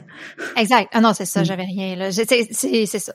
Donc euh, fait que fait que j'ai ça. J'ai fait que tu sais c'était très courageux mais en même temps ça te donne ça te donne le courage aussi parce que tu as trois enfants quand même. Euh, tu vas pas perdre la garde de tes enfants parce que tu pas capable de les nourrir. Là. Tu sais, je veux mm. dire, fait que ça te donne comme le petit push qui fait que tu sors vraiment de ta zone de confort, peu importe. Parce que là, tu as tes enfants qui rentrent en ligne de compte. Là. Mm. Donc, euh, c'est ça. Fait que je me suis mis aussi à faire beaucoup de partenariats ici avec le réseau des mères en affaires. Je me suis mis à faire des conférences partout au Québec. Des fois, il y avait deux personnes, quatre personnes. Je me déplaçais à cinq heures de route. Il n'y en avait pas de problème. Là. Tu sais, j'ai faisais tout. Euh, puis euh, voilà. Euh, puis là, je me suis mis à coacher toutes ces femmes-là qui avaient là-dedans. Puis à un moment donné, mon nom il a commencé à circuler, puis tout ça. Et j'ai eu un appel, vu que j'avais déjà fait de la PNL, puis que j'avais déjà mon cours en enseignement, puis j'avais enseigné tout ça d'une école en bien-être ici au Québec. l'école Cibelle et elle m'a offert de d'offrir mon propre cours de PNL dans son école. Donc, euh, c'est ça. Fait que ça, c'est en 2018. Fait que là, elle m'a offert ça. Et puis, euh, tranquillement, j'ai développé ma propre approche de génie humain. Et puis, j'ai rajouté ça parce que j'ai fait tellement de formations. Mais... Justement, c'est ce que j'allais te poser la question. Donc, du coup, tu as créé ta propre approche de génie humain. Est-ce que tu peux nous en parler un peu plus? Bien sûr. Dans le fond, c'est parce que je coachais beaucoup de monde avec la PNL, puis les gens me disaient ah j'ai déjà essayé la PNL, puis ça faisait pas ça, puis des gens me disaient aussi ah ben t'es sûr la PNL, j'ai déjà essayé, puis j'ai pas eu tel tel parce que sais en plus il y a jamais aucune approche qui a 100% de résultats là, dans le sens faut que tu trouves l'approche qui fonctionne pour toi, pour ton processus, pour ce que tu as envie de vivre et tout et tout. Et à un moment donné, à force de me faire dire ça, ben euh, j'ai une coach d'affaires qui m'a dit tu réalises-tu que tu as créé quelque chose? Parce que là tu fais quelque chose qui, qui, qui, qui ressemble pas à ce que les autres ont l'air de connaître de la PNL. Et j'ai appelé ça le génie humain parce que je tripe tellement sur l'être humain. Pour moi, tout le monde est extraordinaire, tout le temps, peu importe ses comportements, parce que, comme j'ai dit tantôt, il y a des stratégies, il y a des conditionnements, il y a des croyances qui fait ce qu'on fait, puis en arrière de ça, il y a toujours le potentiel humain. Puis tout le monde est né extraordinaire, puis dépendamment de ce qu'on a vécu, ben ça l'a fait ça, tu sais. Donc euh, j'y crois tellement que j'ai appelé ça le génie humain. Puis euh, c'est ça. Fait que là, ça va être ma sixième cohorte là, cette année que j'enseigne pour former des coachs. Donc, c'est ça. Fait que je suis devenue la prof de mon propre programme. T'imagines? Cool. et, euh, et, donc, du coup, là, aujourd'hui, euh, donc, tu as, ce programme. Tu continues à coacher aussi des personnes en direct? Non. Non, dans le fond, depuis euh, deux, trois ans, j'ai arrêté les coachings individuels. Dans le fond, c'est les coachs de que moi j'ai formés, à qui je réfère, parce que dans mon livre, j'en parle beaucoup de coaching. Puis des fois, les gens ils m'écrivent pour avoir du coaching, donc je réfère les les étudiantes que j'ai formées, là, les coachs que j'ai formés. Ouais. Super. Et euh, tu as écrit un livre, donc euh, comme tu le disais. Est-ce que tu veux nous en dire plus? Et les gens ne voient pas le Maria. Non. oui. j'ai mis mon chandail, t'es pas game. Pour vous, ça veut dire, euh, je pense, t'es pas cap ou genre cap, pas cap? Cap, ouais, t'es pas cap, ouais. T'es pas cap. Exact. Euh, oui, euh, ben c'est ça. C'est euh, dans le fond encore en 2018-2019, j'étais comme tellement en c'est un peu comme quand tu comptais tantôt, euh, je pense, hors micro, euh, que tu as voulu faire une différence justement pour aider les gens euh, avec ton podcast et tout ça. Tu sais, on a comme une urgence en dedans de nous qui mm. comme qui veut faire quelque chose. Puis je me suis dit comment je peux rejoindre, tu sais, comment mon message peut passer pour faire une différence dans un maximum de vie? Et le livre est arrivé parce que je me suis dit c'est un moyen facile de rejoindre les gens. Tu sais, ça peut être en ligne, ça peut être en e-book, ça peut être tu sais papier, mais je veux dire, euh, t'as pas besoin d'être là. Et mm. deuxièmement, c'est beaucoup moins confrontant. Parce que euh, je dis des choses quand même que des fois les gens ils sont pas habitués d'aller en, vulnérabilité ou que ça les, sort de zone de confort, fait qu'ils sont pas prêts encore des fois à aller en coaching. Mais ça, le livre sont tout seuls avec eux-mêmes, donc c'est moins confrontant. Et euh, je l'ai écrit avec euh, avec l'hypnose conversationnelle. Donc ça veut dire que les gens ils lisent, puis au fur et à mesure qu'ils lisent, ils se transforment, puis ils font des prises de conscience, puis ils sont comme ah, je comprends pas après ce chapitre-là, j'ai déjà changé, puis là ils lisent le livre. Donc, c'est ça que je voulais. Je voulais du coaching d'étape de chevet. Je voulais vraiment faire une différence dans un maximum euh, de vie. Et euh, je trouvais que le livre, c'était... Euh, puis je, suis une passionnée de lecture aussi, là, et d'écriture et tout ça. Fait que j'ai trouvé que c'était vraiment un bon médium pour rejoindre un maximum de personnes. Ouais. Comment t'écoutes ton intuition? J'écoute mon intuition. Ça va paraître peut-être drôle, mais quand... Nous, on appelle ça « j'ai la chienne ». Fait je sais pas, vous autres, quand, tu sais, quand tu sens que que t'as peur, là, tu sais, que t'es comme, t'es comme, eh, oh my god, pas sûr, ça, c'est sûr que c'est là qu'il faut que j'aille. Tu c'est fou quand même, là, mais c'est ça. Quand j'ai le petit, je sais pas si toi, ça te fait ça des fois, là, mais tu sais, le petit euh, feeling en dedans de fébrilité, mais en même temps, t'es comme, ouh, tu sais, comme, pas un, pas un genre pas sûr, oh non, non, je vais faire une gaffe, là, mais juste comme, eh, tu le sens, là, que ça te sort de ta zone, ça, je me dis, ça, c'est mon intuition qui me dit, c'est là, c'est là, faut que j'aille. Puis, euh, ouais. C'est très rarement rationnel. Tu sais, c'est pas des affaires que les gens font comme ah ça fait du sens. Hmm, non. non, c'est beaucoup plus euh, profond euh, à l'intérieur de soi. Ouais. Vraiment, vraiment. Comment tu célèbres tes réussites? C'est une bonne question. J'ai pas de rituel vraiment. Euh, c'est comme c'est comme si parce que je sais que tu sais, souvent les gens vont parler de ça, vont dire comme ok, euh, tu sais, il faut célébrer nos réussites et tout ça, puis tu sais comme ils font des choses, mais on dirait que c'est euh, c'est comme si c'était tout le temps. Tu sais, dans le sens que pour moi, célébrer mes réussites, c'est la façon que c'est la façon quotidienne que je vis ma vie. Je sais pas si c'est clair, mais sais, dans le sens, c'est pas juste comme, OK, je fais du travail, du travail, du travail. Oui, j'ai réussi. Là, je célèbre ça. Non. C'est comme, tout est à célébrer tout le temps, là. Tu sais, c'est au quotidien. Je m'organise pour vivre, tu sais, comme si tout était à célébrer. Fait que finalement, j'ai pas à célébrer à des moments X, tu sais. Ouais. Et, euh, et d'ailleurs, ton l'attaché de presse donc qui m'a contacté euh, pour euh, qui m'a qui, m'a parlé de toi me disait que donc ton ton livre T'es pas game, tu l'avais vendu de façon incroyable. Mhm. Est-ce que tu peux nous raconter? Oui. Est-ce que tu veux que j'aille dans les détails de comment? Ouais, vas-y, vas-y. Parfait. On a le temps. c'est ça. Euh, donc, euh, ben, comme j'ai dit tantôt, tu sais, des fois, les gens, ça, déjà, des fois, ils sont déçus un peu parce qu'ils disent, ah, euh, tu sais, comment t'as fait, c'est difficile, tout ça. Comme j'ai dit tantôt, quand t'es dans ton génie ou dans ce que, tu sais, ça te demande moins d'efforts. Fait que ça m'a pas pris tant de temps. Sauf que l'affaire qui était difficile pour moi, c'est que le livre, la première fois, il est sorti en 2019. Et là, comme beaucoup de gens, tu sais, nous ici au Québec, là, c'est un petit marché. Et en plus, maintenant, ben, on a tous vos livres. Euh, tu sais, on a les livres de la francophonie mondiale. Puis en plus, tous les livres anglophones sont traduits pratiquement là, dans le développement personnel. Donc, ça en fait beaucoup de livres qui, qui, qui arrivent en librairie à tous les mois là, en français. Et euh, on en vend à peu près 1000 copies. Ça, c'est la moyenne d'un auteur au Québec qui vend des livres. Sais. Euh, fait que moi, j'ai, c'est ça, j'ai écrit mon livre, puis je me suis dit, ah, je vais, tu sais, tu mets toutes tes tripes, là, tu sais, tu donnes tout hmm. dans ton livre, tu dis, ça y est, ça va le faire, là, c'est sûr que ça fonctionne. Puis là, ben, t'attends, t'attends, t'attends, puis là, t'en parles, tu l'amènes un peu dans tes conférences, puis ci, puis ça, puis, tu sais, puis là, t'es comme, OK, j'en ai vendu 300, 500, 1000, puis là, t'es comme, OK, j'ai fait le tour. Fait que j'ai réalisé que dans le fond, je poussais pas mon livre. Ben premièrement, euh, j'ai appris que ça demande beaucoup de marketing. Là, tu sais, je veux dire, être auteur, c'est sûr que quand tu as une maison d'édition puis tu as une équipe, ça l'aide parce que tu peux te concentrer sur ta job d'auteur, d'écrire, et il y a quelqu'un qui prend en charge le reste. Hmm. Mais euh, sinon, ben, c'est oui de l'écrire, mais après, il faut que tu en parles parce qu'il y a personne qui sait que ton livre existe. Fait que là, tu sais, je me suis ramassée avec des boîtes de livres que personne ne savait que ça existait. Tu sais, les gens, ils sont pas euh, chez eux à faire hum, t'es pas game, ça doit exister comme livre. Mais non, tu sais, si t'en as pas parlé, ça, mm. ils savent pas. Donc, euh, j'ai réalisé que euh, je puis là, j'ai commencé quand même à avoir des bons commentaires, là, tu sais, du bon feedback de gens de Oh mon Dieu, ton livre, c'est extraordinaire, ça m'a permis de vivre tel, tel truc. Puis là, j'étais comme OK, mon livre, il a l'air de, d'être bon, là, tu sais. Et euh, parce que t'as beau penser que ton livre est extraordinaire, si les lecteurs, les lectrices, eux autres, ils le trouvent ah, juste correct, c'est eux qui décident là, tu sais, dans le sens, euh, c'est comme ça que ça marche là, c'est comme avec n'importe quelle œuvre d'art là, tu sais, c'est la personne qui consomme qui décide. Et euh, j'ai réalisé que j'avais peur, j'avais vraiment peur parce que, tu sais, dans le fond, un livre de développement personnel, mais même un roman, mais tu sais, c'est toute ma vulnérabilité qui est là-dedans là. Tu sais, c'est toutes mes expériences, c'est toute ma perception de la vie, de de tout ça. Fait quand les gens ils jugent, ils jugent pas juste les trucs que je donne, ils jugent toute ma vulnérabilité parce que c'est tout ça qu'il y a dedans. Donc j'ai vu que tu j'ai eu à travailler ça en fait, j'ai eu à travailler la peur du jugement, la peur du succès, tu sais et était connu puis il fonctionne mon livre, hey là là, là là ça veut dire qu'il faut que j'assume tout ce qu'il y a là-dedans donc euh, c'est ça j'ai réalisé que j'avais cette peur là. Puis finalement euh, ben quand j'ai travaillé, j'ai décidé d'engager une, euh, une agence de publicité puis de mettre de la publicité sur sur Facebook euh, pour faire connaître mon livre au maximum.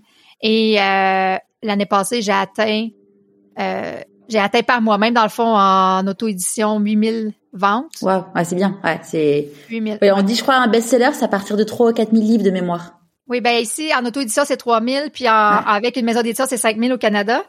Dépendamment t'es où, c'est différent, là. Puis, euh, c'est drôle parce que là, quand euh, j'ai commencé à voir que là, ça le faisait, puis là, je recevais encore plus de commentaires, comment c'était hot. Puis même, tu sais, même si je l'ai écrit au féminin, puis que je vise quand même la femme, mm. j'ai des hommes qui le lisent, puis qui m'écrivent à quel point ça change leur vie. Fait que ça, c'est vraiment cool.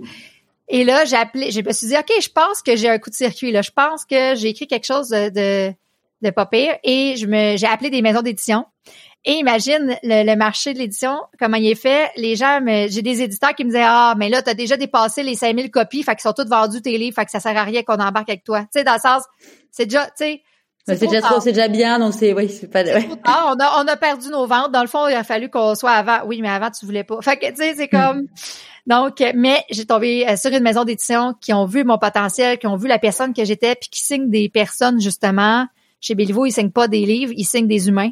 Hmm. Donc, ils ont vu l'humain, puis euh, ils ont voulu faire un, affaire avec moi, dans le fond. Puis là, ben là, on est rendu à près de 20 000. Là. On a dépassé, dans le fond, les 15 000. Fait que c'est ça. Fait que ça, c'est depuis le mois d'août. Fait que c'est vraiment, là, vraiment extraordinaire. Mais tu sais, mon livre, je mets des, tu sais, je mets des pubs euh, sur Facebook en Europe. Je mets des pubs, euh, tu sais, j'allais, j'allais fait traduire. J'ai payé pour la traduction. Je mets des pubs au Canada anglais, aux États-Unis. Tu sais, je veux dire, c'est moi qui c'est moi qui fais ça. Là. Ouais, t'as énormément investi. Hmm. Vraiment, j'entreprends mon livre. J'investis, même si j'ai une maison d'édition, j'investis encore 40 000 dollars par année canadien, par année de pub sur Facebook. Ouais, c'est énorme. Fait c'est ça, parce que je parce que je connais son potentiel maintenant et je veux lui donner les, tu sais, je veux, je veux lui donner les outils à la hauteur hmm. de, de ce qu'il est, tu sais. Parce que souvent, ce qu'on voit, les gens ils écrivent un livre, font comme ah bon, j'ai vendu 1000 copies, ok, je vais en écrire un autre. Peut-être que l'autre prochain, ça va fonctionner. Ouais, mais ça attend. Si t'as des bons commentaires sur tes 1000 copies, pousse ton livre. Tu sais, celui-là, il peut faire beaucoup déjà là. Puis là, je suis en train d'écrire le prochain qui va sortir cet automne. Ah super, on peut savoir la thématique? Et ça va être euh, la suite, euh, en fait, parce que quatre ans plus tard, on s'entend qu'avec tout ce que j'étudie, euh, ça l'a évolué. Donc, Justement, aujourd'hui, j'ai demandé en sondage sur Instagram, euh, t'es pas game 2 ou euh, encore game ou euh, tu vas-tu le faire ou tu sais comme les gens ils me je leur demandais quel titre j'allais donner. Mais ouais, je vais finaliser ça pour le mois de mai puis après ça ça va sortir cet automne.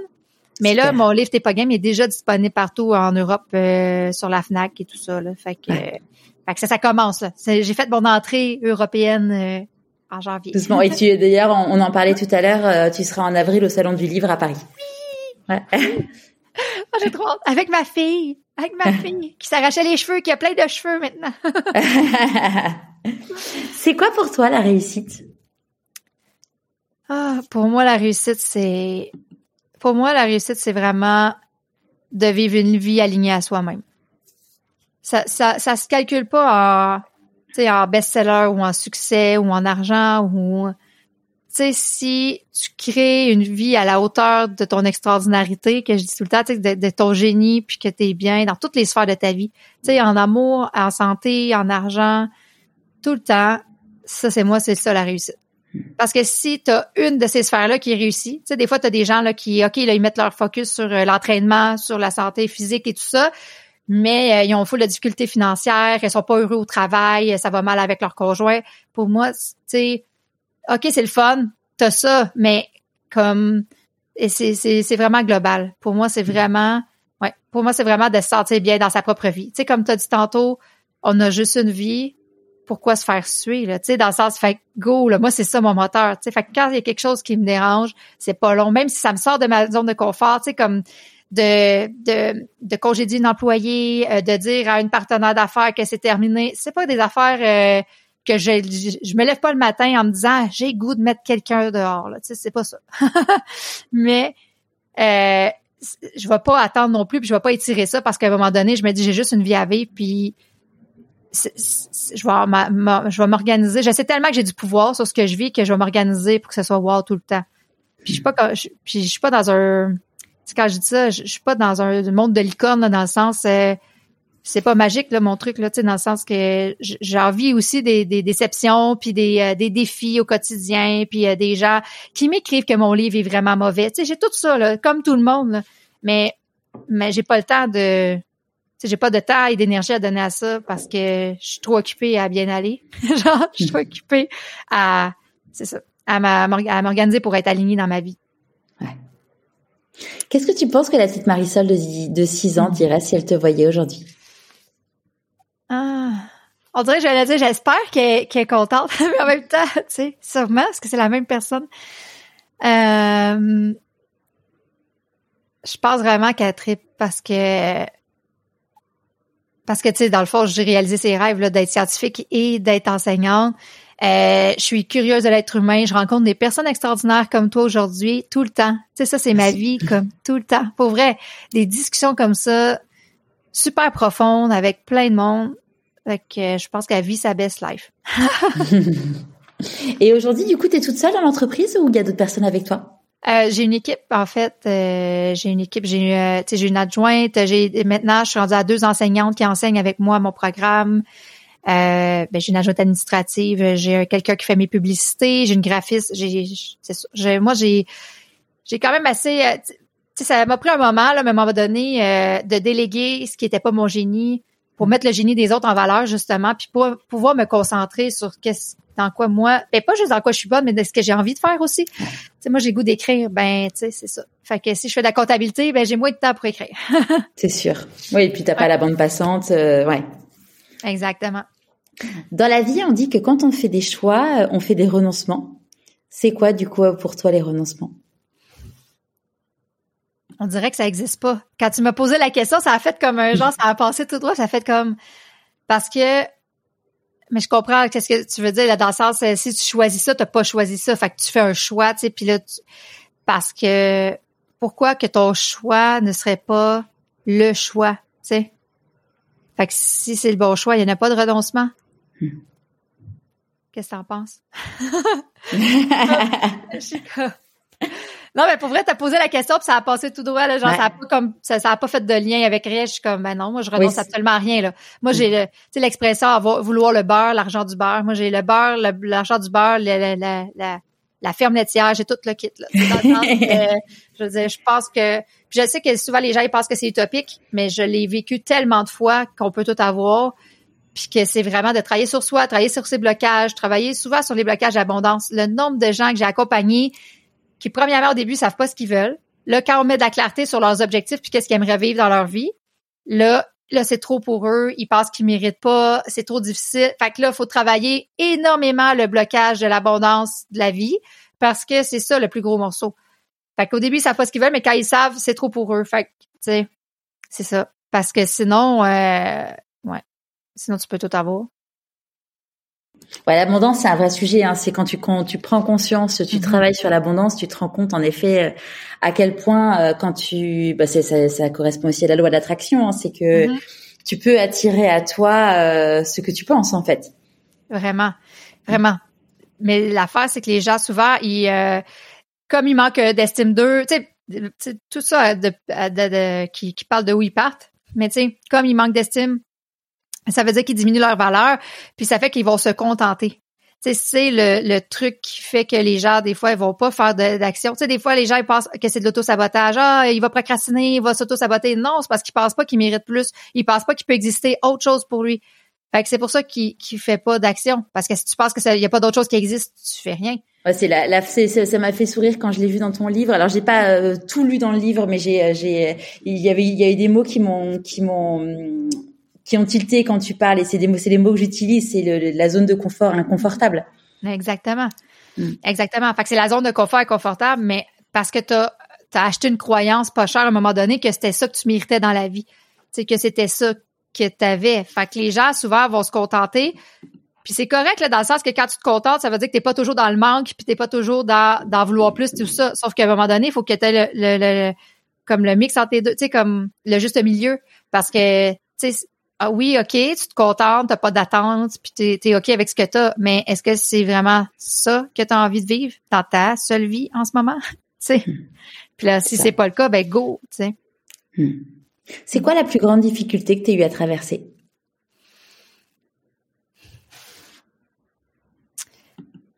Euh, étonnamment, là, c'est pas ma dépression. Tu sais, pour vrai, j'aurais pu penser que c'était ça. Mais euh, c'est très frais. Mais euh, je te dirais, euh, eh, c'est dur à dire, pour vrai, parce que, tu sais, moi, des cadeaux emballés, là, j'appelle ça des cadeaux wow là, dans mon livre, là. Mm-hmm. moi, je vais toujours travailler, chercher le truc wow en arrière. Ben, je te dirais d'avoir été en relation avec euh, une personne narcissique.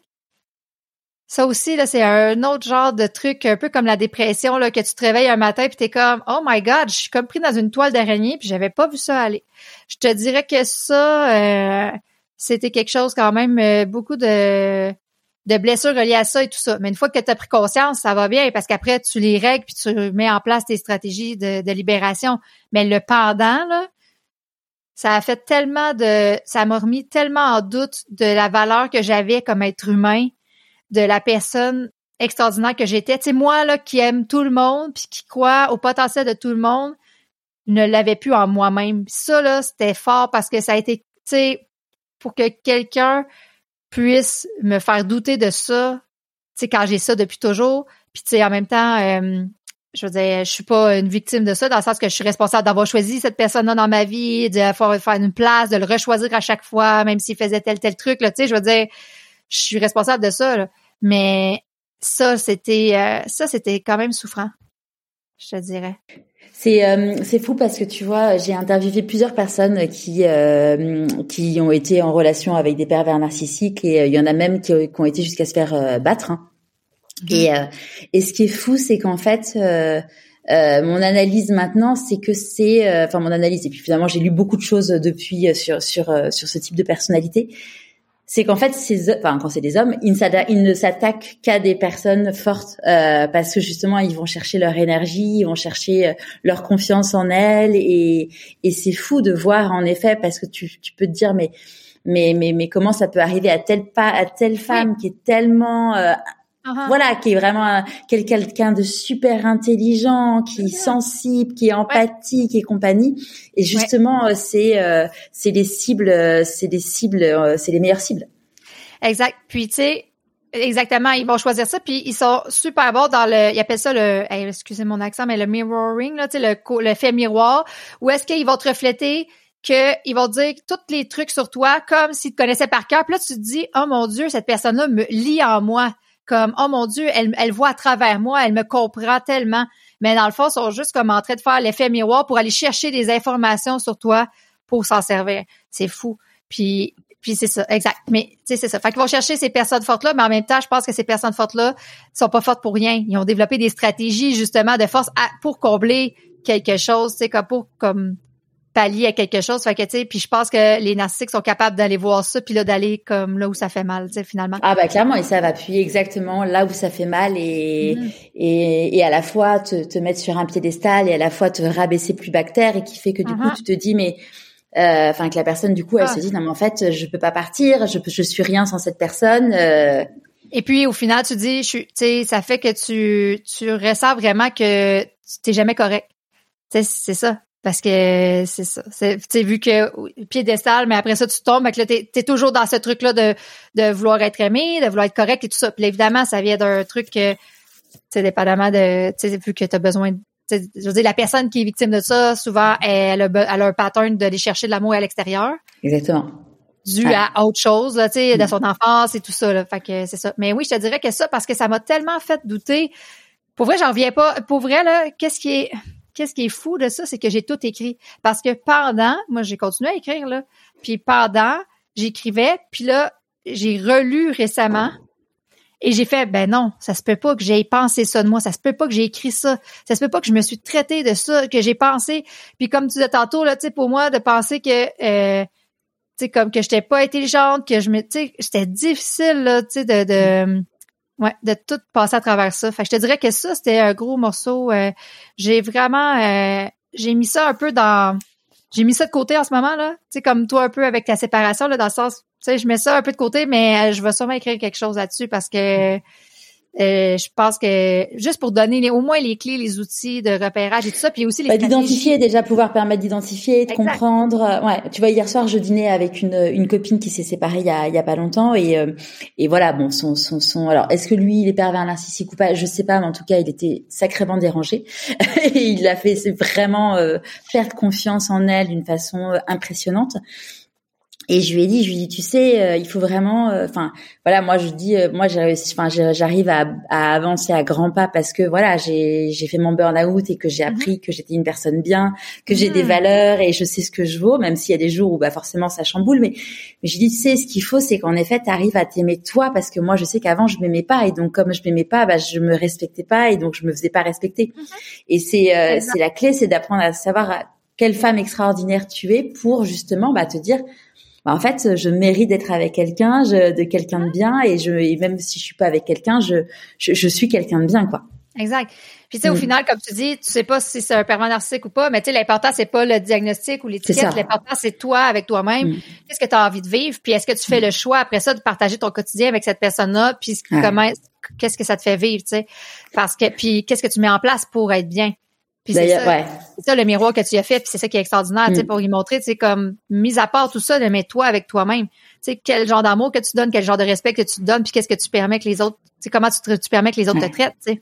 D'ailleurs, petit clin d'œil de l'univers de malade mental, c'est que euh, donc c'est elle qui est partie et euh, elle euh, elle me dit ah bah l'autre jour il est passé pour chercher les enfants et tout, il m'a donné un bracelet et et et je dis mais montre et elle me dit bah je l'ai là. Je dis mais comment t'as le bracelet euh, bah oui c'était notre anniversaire de rencontre. Je dis mais enfin vous êtes plus ensemble enfin.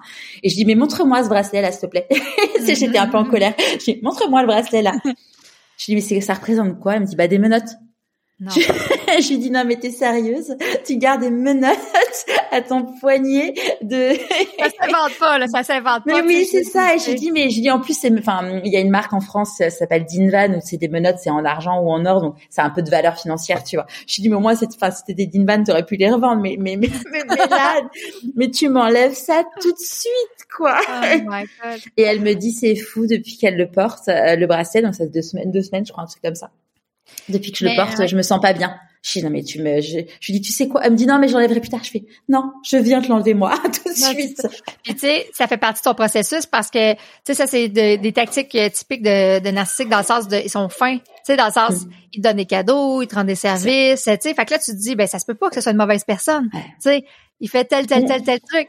Mais mais d'ailleurs, tu vois, tout à l'heure, tu disais euh, que tu pensais que toutes les personnes, enfin, c'est une discussion que j'ai déjà eue avec euh, avec une de mes invitées, euh, Annabelle Brouan. Et est-ce que toi, tu penses que tu disais toutes les personnes sont extraordinaires? Typiquement, voilà, un pervers narcissique. Est-ce que tu penses que quand même c'est une personne extraordinaire et c'est une bonne personne? Oui, parce que c'est pas les comportements de la personne qui définit qui elle est. Puis les pauvres ce qui est montré dans les recherches, il y a personne qui naît pervers narcissique. Hmm.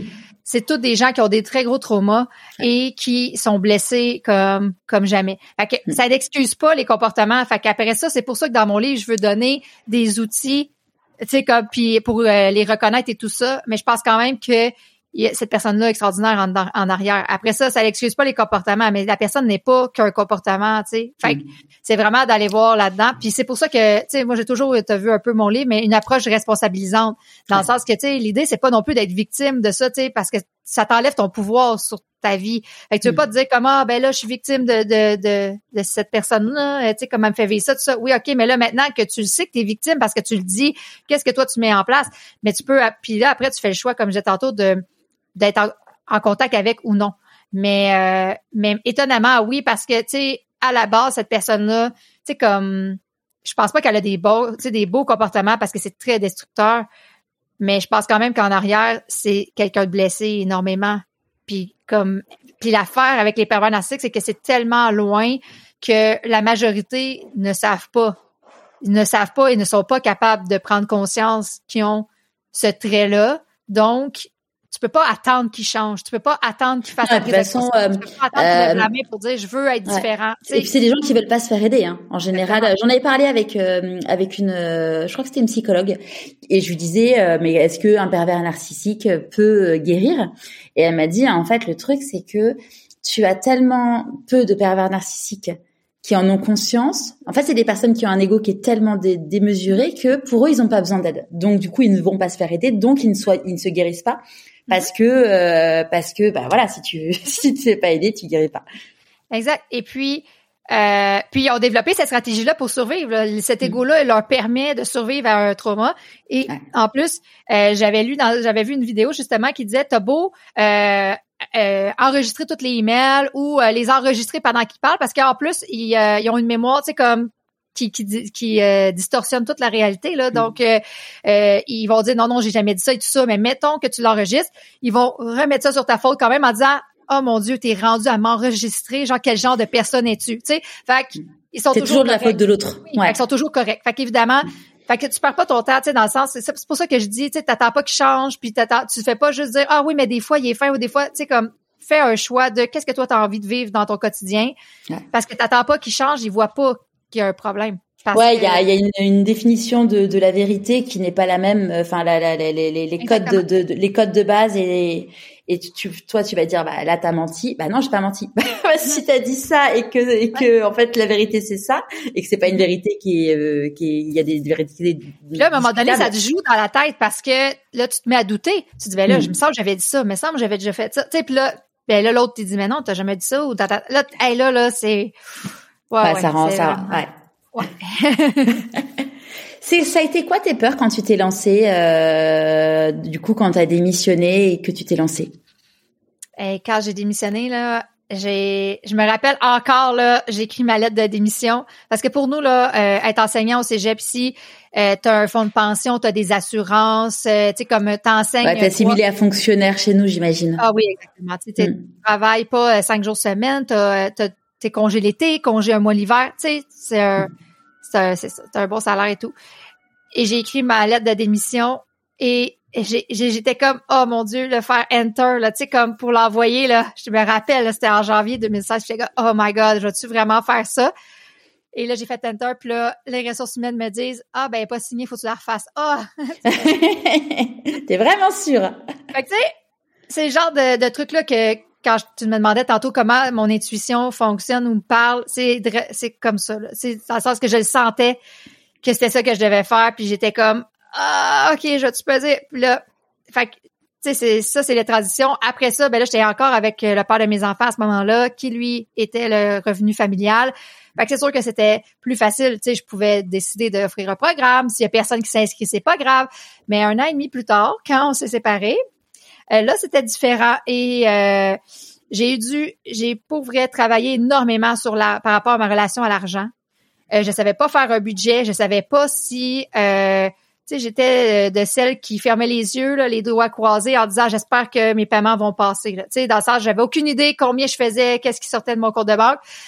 Donc ici, ça fait pas partie de, l'éducation de base là, au Québec. Donc j'ai dû vraiment me former avec euh, me former à, c'est quoi le crédit, c'est quoi, euh, tu sais, tout ça et euh, vraiment commencer à faire mon budget, tout ça. Mais j'ai surtout été, en 2018, j'ai fait une formation avec Alexandre Nadeau, un très grand formateur ici par rapport à tout ce qui est énergie, coaching, tout ça. Et j'ai été défaire, il a, il a, fait une formation qui s'appelait Relation à l'argent.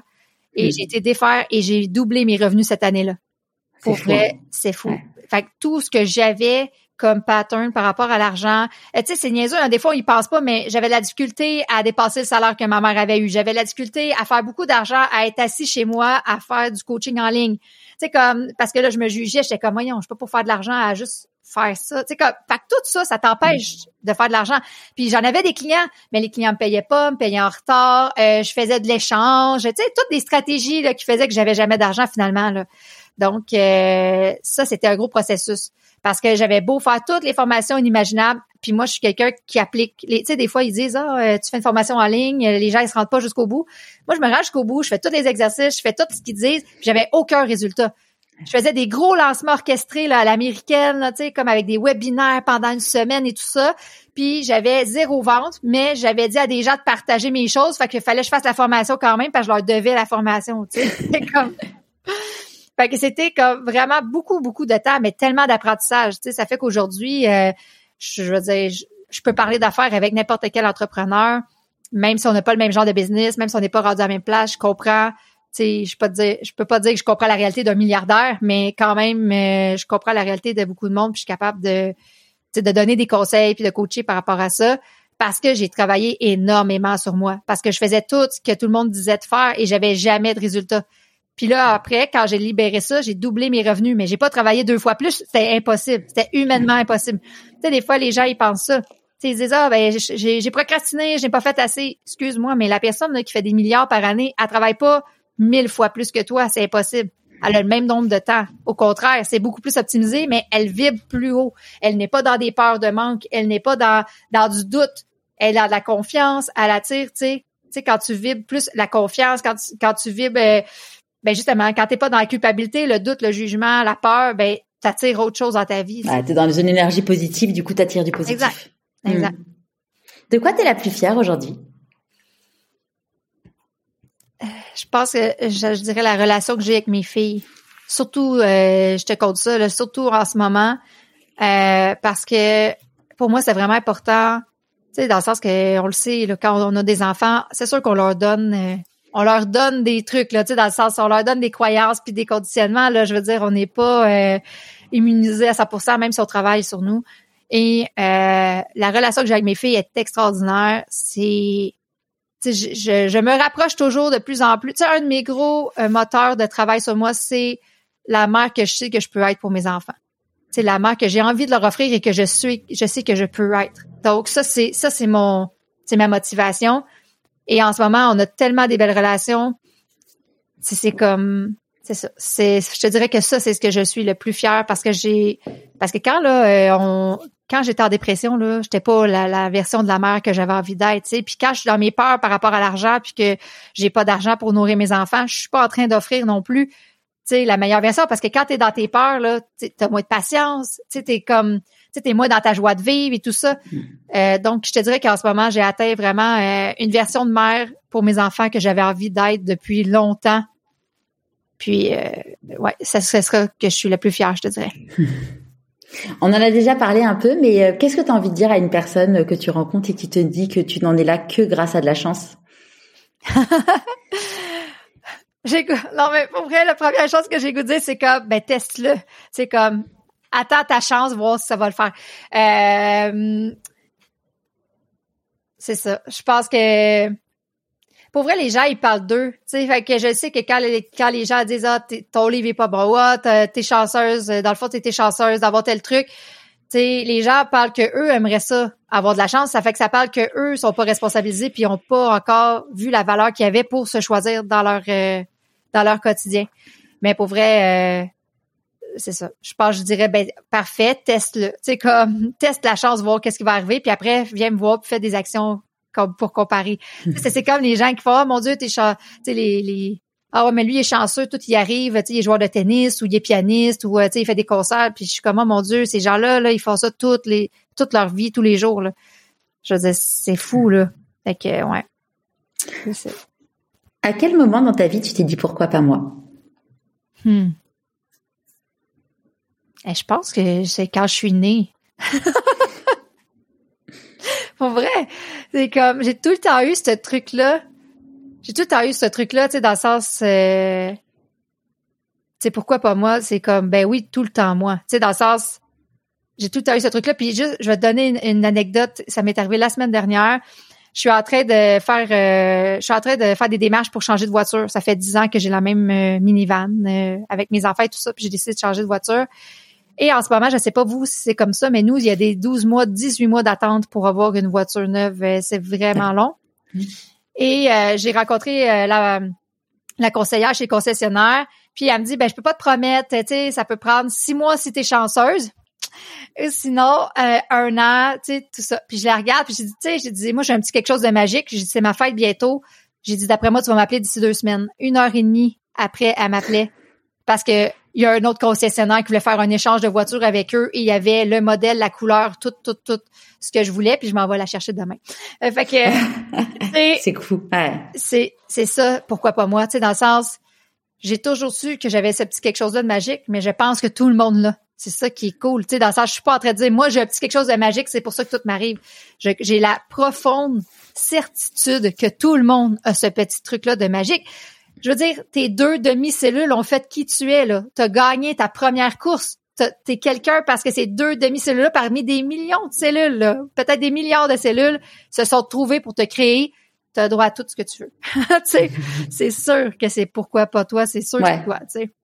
Si t'as la, si t'as la, la conviction que tu es ce type de personne, tu le sauras. Vraiment. Ah, vraiment. Totalement. Mais pour vrai, j'en reviens pas encore que j'ai dit ça, tu sais, c'était comme, Là, évidemment, euh, elle, elle m'a dit, va t'acheter un billet, un billet de mais moi, j'étais comme, mais non, c'est ma, c'est ma vie, ça, c'est mon quotidien. Tu sais, quand je suis, tu sais, je, sais que je suis une personne magique, puis je suis comme tout le monde, tu sais, dans le sens qu'il y a des moments que je me trouve moins magique, puis, euh, tu sais, il y a des moments, mais c'est ça mon travail que je fais énergétique à tous les jours, tu sais, c'est pour me, me garder dans cet état-là de magie que j'appelle. Mais tu sais, quand tu penses que t'es magique, puis tout t'arrive, tu sais. Tu fais quoi, du coup, comme travail énergétique pour ça? Euh, je fais des techniques euh, dans le fond euh, que j'ai appris dans ma formation avec Alexandre Nadeau. Fait que c'est beaucoup d'enlever des croyances, d'envoyer de la lumière, élever la vibration. parce que tu sais, t'as beau des fois te mettre dans un état positif, si t'enlèves pas tout ce qui te réactive au quotidien, c'est difficile de maintenir. Ça va te demander beaucoup, beaucoup d'efforts de rester dans cet état-là. Donc, moi, je vise beaucoup la libération. Parce que des fois, tu as juste à libérer, puis automatiquement, tu, tu changes d'état. Tu sais, si tu enlèves toute ta perception que tu as par rapport à tes blessures, euh, par rapport à ton passé, si tu as été abusé, tu sais, puis tu enlèves toute la charge émotionnelle qu'il y a par rapport à ça, automatiquement, tu te sens dans un état de bien-être. Parce que mm. c'est, tu sais, souvent les gens, on voit ça, ils vont mettre beaucoup d'efforts à maintenir un état wow, de joie et tout ça, contre tout ce qui traîne, tu sais, en arrière, toutes les blessures, le passé continuellement. Mais si tu te défais de ça, ben, tu sais, c'est ça. Fait que dans le fond, mon travail, les techniques énergétiques que je fais au quotidien, c'est tout le temps pour me libérer de dès que j'ai une peur qui monte, dès que je, tu sais, je pense à quelque chose que je veux, puis là ça fait ça me fait un coincement dedans.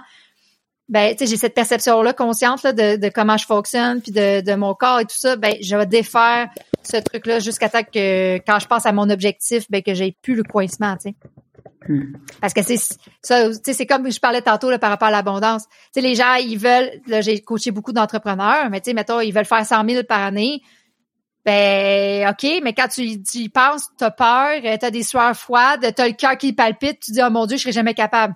C'est sûr que c'est pas dans un état euh, pour créer ça dans ta vie. Fait que l'idée, c'est de se défaire de tout ce qui fait que tu te sens pas bien quand tu penses à ton objectif pour que ça, ça, ça arrive, tu sais. Ouais.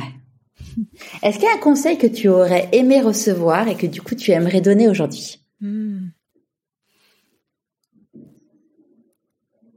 Je pense que j'aurais aimé recevoir comme dès que j'aurais été capable de comprendre. Fait que je sais pas si c'est à l'adolescence ou début, tu sais comme mettons début vingtaine, mais que tu sais que c'est pas qu'est-ce qui existe qui, euh, qui est la réalité. Tu sais dans le sens, j'aurais vraiment aimé ça qu'on me dise qui existe vraiment beaucoup plus que qu'est-ce que je pense qu'il existe. Fait que, tu sais, peut-être j'aurais voulu avoir cette éducation-là à la base, mais parce que ce que je remarque, c'est vraiment que les gens, souvent, ils, ils, savent pas qu'il existe autre chose pour eux. Puis là, ils vivent ça comme si c'était leur normalité. Puis je suis comme, non, genre, c'est pas ça. Tu peux avoir encore plus, tu sais, à la hauteur de ton potentiel. Mais ouais, j'aurais aimé savoir avant que tout pouvait exister. Mais en même temps, euh, je pense que tout est dans tout, puis je suis vraiment contente. Euh, je regarde jamais zéro mon parcours parce que ça fait exactement pourquoi je suis ici avec toi aujourd'hui. Fait que ça, je changerais rien pour ça. Et c'est quoi le meilleur conseil qu'on t'ait donné? Hmm. Le meilleur conseil qu'on m'a donné, c'est que le meilleur conseil qu'on m'a donné, c'est que j'étais pas ma personnalité tu sais, les gens souvent vont dire ah je suis euh, je suis TDAH ou je suis ci ou je suis ça puis ils vont se définir dans la personnalité puis vont mettre plein d'outils en place et tout ça. Moi la journée où on m'a fait comprendre que je peux être qui je voulais tout le temps, peu importe. C'est peu importe mes traits puis tout ça puis que ça ça me définit pas. Et ça ça a été très libérateur. Puis ça c'est le fun parce que j'ai donné beaucoup de conférences puis à un moment donné je donnais euh, une activité de team building et euh, j'ai un participant justement qui était dans la cinquantaine puis je demande toujours avec quoi ils repartent et tout ça de, de, l'atelier. Il me dit j'ai compris que je suis pas obligée d'être ça, d'être dans le fond, je peux j'ai 50 mettons j'ai 55 ans et je peux encore comme changer puis être la personne que j'ai envie d'être. Puis là pour moi c'était ma paye parce que j'étais comme tellement. Fait que le conseil que ouais, c'est quand j'ai compris que j'étais pas obligée d'être ce qu'on m'a dit que j'étais. Tu comprends? Tu sais, parce que puis les parents, ils font du mieux qu'ils peuvent avec qui ils sont, mais tu sais, de dire que j'étais la nurse, puis j'étais que j'étais pas bonne en sport, puis que nanana, puis moi j'ai longtemps eu la croyance que j'étais pas bonne en sport parce que je voulais pas être bonne en sport parce que j'étais bonne en sport, je pouvais pas être intelligente parce que dans mon cerveau d'enfant, j'avais enregistré que si tu étais sportif, tu étais moins brillant, puis si tu étais brillant, ben tu étais une nurse puis que t'étais pas t'étais maladroite en sport, tu sais. Mais c'est ça, fait que quand j'ai compris quand on, m'a dit qu'on pouvait être ce qu'on voulait, là, puis que je l'ai vécu en plus, j'ai fait comme wow, ça c'est hot. c'est quoi tes prochains défis? Tu veux dire euh, dans mes projets ou tu veux dire mon défi personnel à l'intérieur de moi? Ou... Comme tu veux. mon prochain défi. Mon prochain défi, ben, au niveau euh, professionnel, c'est vraiment de, de stabiliser euh, je suis quelqu'un qui aime beaucoup beaucoup les projets et euh, j'aime beaucoup la nouveauté. Tu sais, pour moi de pour vrai, pour je suis impressionnée que je sois autant dans la tu sais que je continue de pousser mon livre parce que euh, je suis du genre à me tanner, tu sais comme à vouloir du nouveau euh, rapidement. Donc mon prochain défi c'est de stabiliser mon entreprise par rapport à ça, c'est de pouvoir être encore dans la création et tout ça, mais c'est pour ça que là j'ai comme mon équipe qui est là et on est vraiment en train de mettre en place beaucoup de procédures et tout ça. Puis ça c'est pas quelque chose que j'aime vraiment, tu sais, dans le sens c'est que oh my god, tu sais, c'est long, c'est plate puis tout, mais c'est fait puis là euh, de construire là-dessus. Et au niveau personnel, je te dirais vraiment de hum, mon défi, c'est que je vois vraiment que tout le monde est extraordinaire, comme je t'ai dit tantôt, mais qu'est-ce que moi j'ai envie de vivre après dans mon quotidien? Parce que, tu sais, moi, je pense que je pourrais être en amour avec n'importe qui. Tu sais, tout, tu sais, on est quasiment 8 milliards, là. Je veux dire, c'est sûr qu'il n'y a pas juste un homme, une femme de ma vie. Tu comprends? C'est genre, je pourrais vraiment être en amour avec tout le monde, mais là, après, j'ai de la difficulté des fois à mettre ma limite parce que je trouve tellement tout le monde extraordinaire, puis je pense que tout le monde peut apporter quelque chose puis qu'il y a un potentiel. Mais est-ce que je suis obligée d'accepter tous les comportements? Puis est-ce que je, je suis comme obligée d'avoir ces personnes-là dans ma vie? Puis là, de mettre ma limite par rapport à ça, sans jouer sur la valeur qu'ils ont, parce que je pense que ça n'a pas rapport, tu sais, ça, je dirais que c'est mon défi personnel. si euh, une personne hésite à sortir de sa zone de confort inconfortable, qu'est-ce que tu as envie de lui dire? J'ai juste envie de lui dire, on va jouer à un jeu.